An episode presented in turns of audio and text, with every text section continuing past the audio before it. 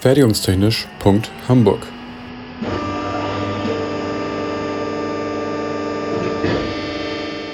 Ein Podcast rund um die Produktion.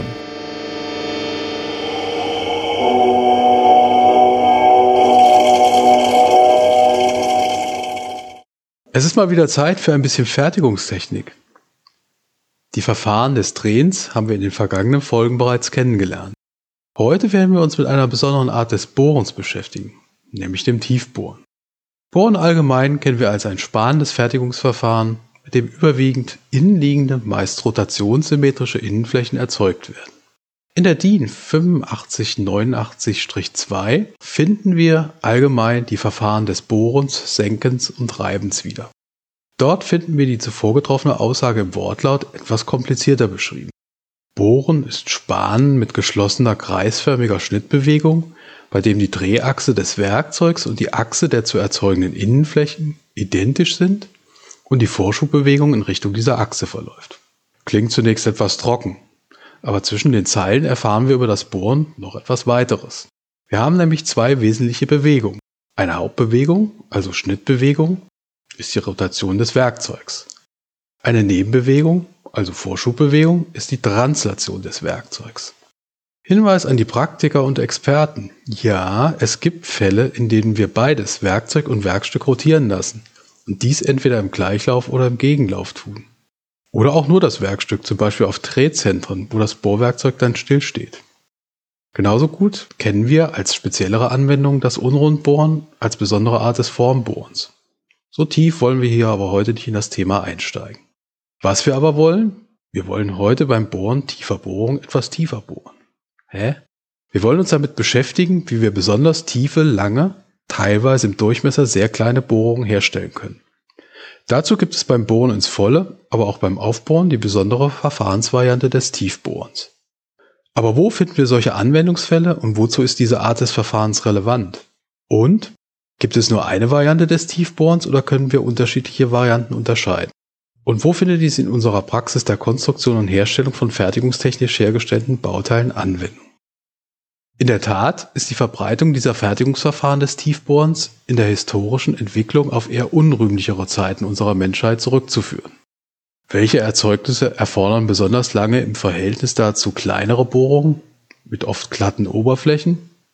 Ja, in der Tat eher militärische Erzeugnisse führten zur Entwicklung und Weiterentwicklung der Tiefbohrverfahren.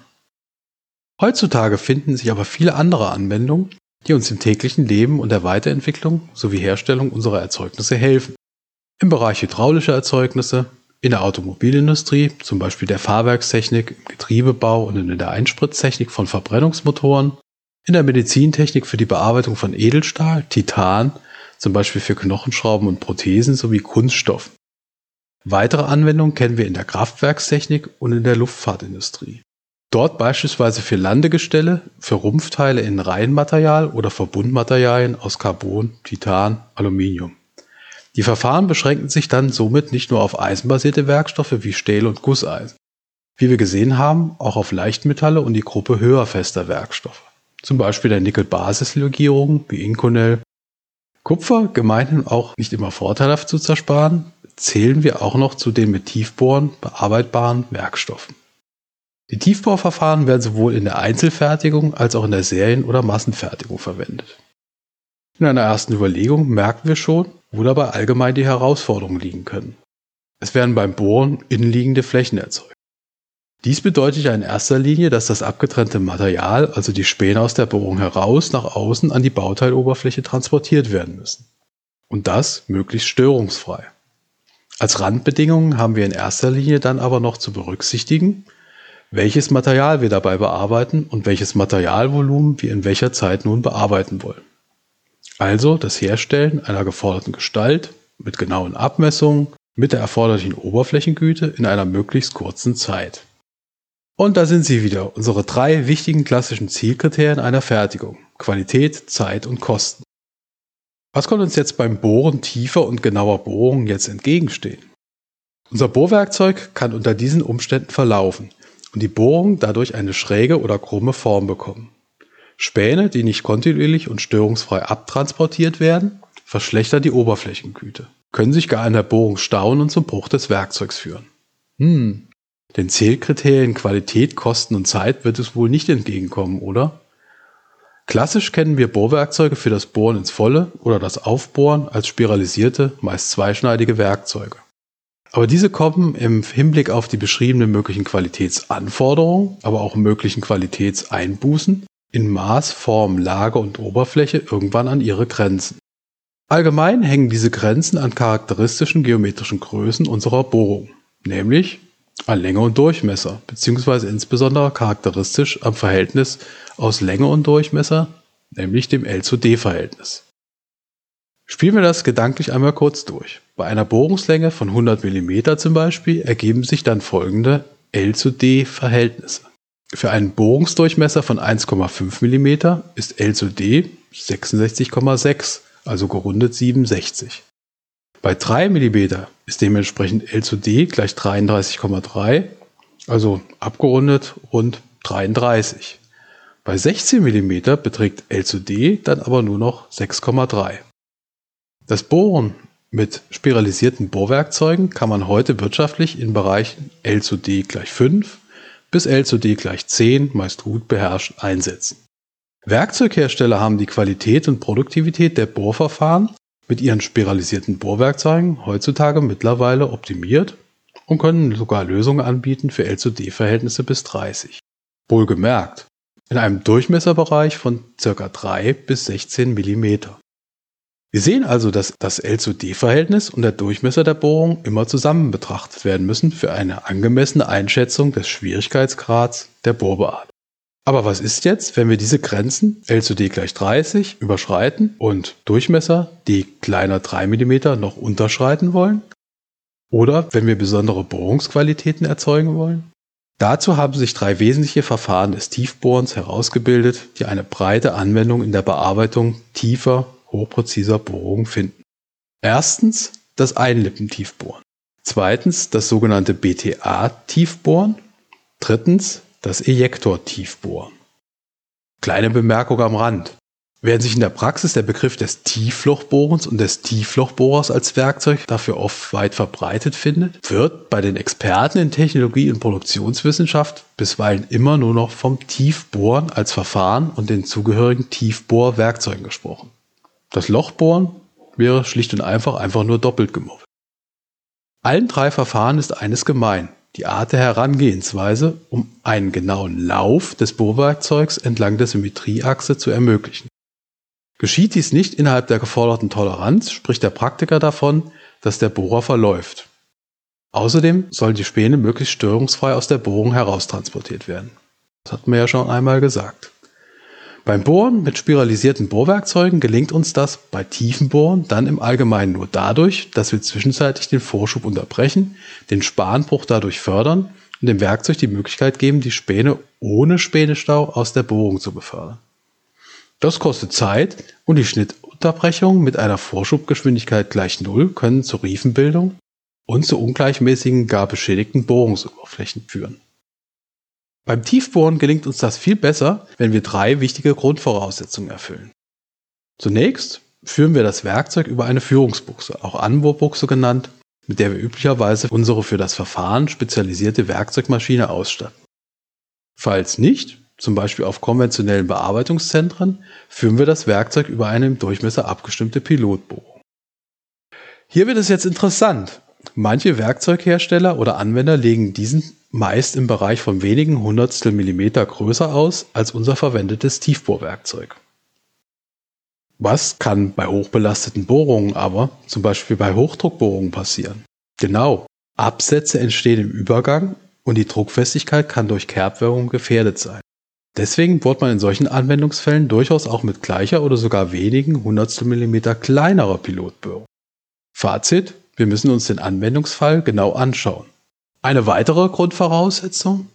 Wir verwenden Kühlschmierstoff, wie der Begriff schon aussagt, zum Kühlen und Schmieren, der aber auch den Spänetransport durch das Werkzeug aus der Bohrung unterstützt. Vor allem werden dazu Öle für das Tiefbohren in Viskosität und chemischer Zusammensetzung speziell ausgelegte Tiefbohröle, aber auch Kühlschmierstoffemulsion eingesetzt. Bohren mit Emulsion ist trotzdem gar nicht so selten. Vorteile sind Auf den Werkzeugmaschinen benötigen wir keine besonderen Maßnahmen für Brand- und Explosionsschutz. Nachteile?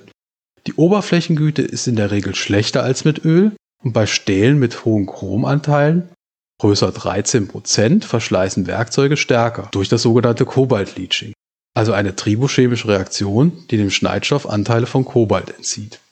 Schließlich, als eine der letzten Grundvoraussetzungen noch, müssen wir abschließend noch eines schaffen, nämlich den Kühlschmierstoff mit entsprechendem Druck und in ausreichender Menge bereitstellen, wofür wir eine geeignete Kühlschmierstoffpumpe mit ausreichender Pumpleistung, idealerweise hierbei eine mengengeregelte Pumpe mit Drucküberwachung und einer dazugehörigen angepassten Filteranlage verwenden müssen, um unsere Werkzeugmaschine auszustatten.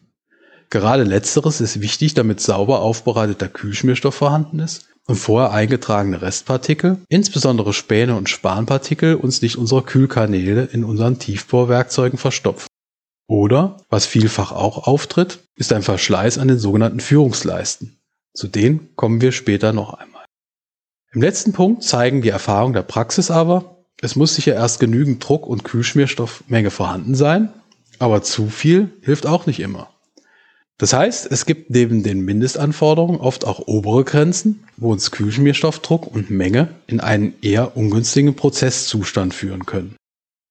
Beispielsweise, wenn zu hohe Drücke zu vermehrtem Verlauf unserer Tiefbohrwerkzeuge führen, weil die Druckkräfte des Tiefbohröls im Zusammenspiel mit den Zersparenkräften in ein ungünstiges Verhältnis in Betrag und Richtung gelangen und somit das Bohrwerkzeug in der Vorschubbewegung ablenken. Zurück zu unseren drei Verfahrensvarianten des Tiefbohrens. Wir erinnern uns kurz, wir kennen nun das Einlippentiefbohr, das BTA und das Ejektorverfahren. Wir wollen uns diese Verfahren einfach nochmal kürzer anschauen. Anwendung finden diese im Allgemeinen von 0,7 bis 400 mm Bohrungsdurchmesser in Bohrungstiefenbereichen von 1 mm bis 15.000 mm. Wohlgemerkt, das sind am Ende 15 Meter. Aber Achtung, nicht beliebig kombiniert, sondern unter Berücksichtigung realistischer und vor allem wirtschaftlich erreichbarer L zu D-Verhältnisse. Wie zuvor gesagt, bis zu L zu D-Verhältnissen von bis zu 200 oder in Einzelfällen sogar etwas mehr. Daher ohne Gewähr. Der einzelne Anwendungsfall steckt immer die technologischen und wirtschaftlichen Randbedingungen ab.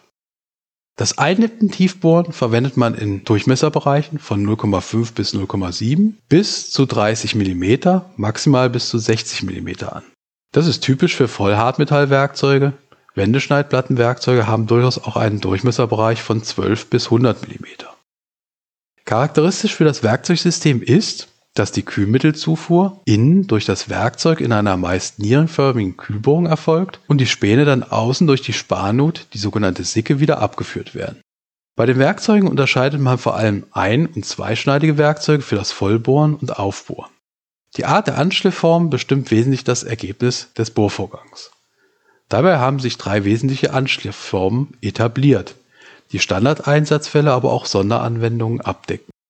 Die Anschliffformen werden dabei anhand der Lage der Schneidenspitze im Verhältnis zum Durchmesser des Werkzeugs in D-Viertel, D-Drittel und D-Fünftel unterschieden.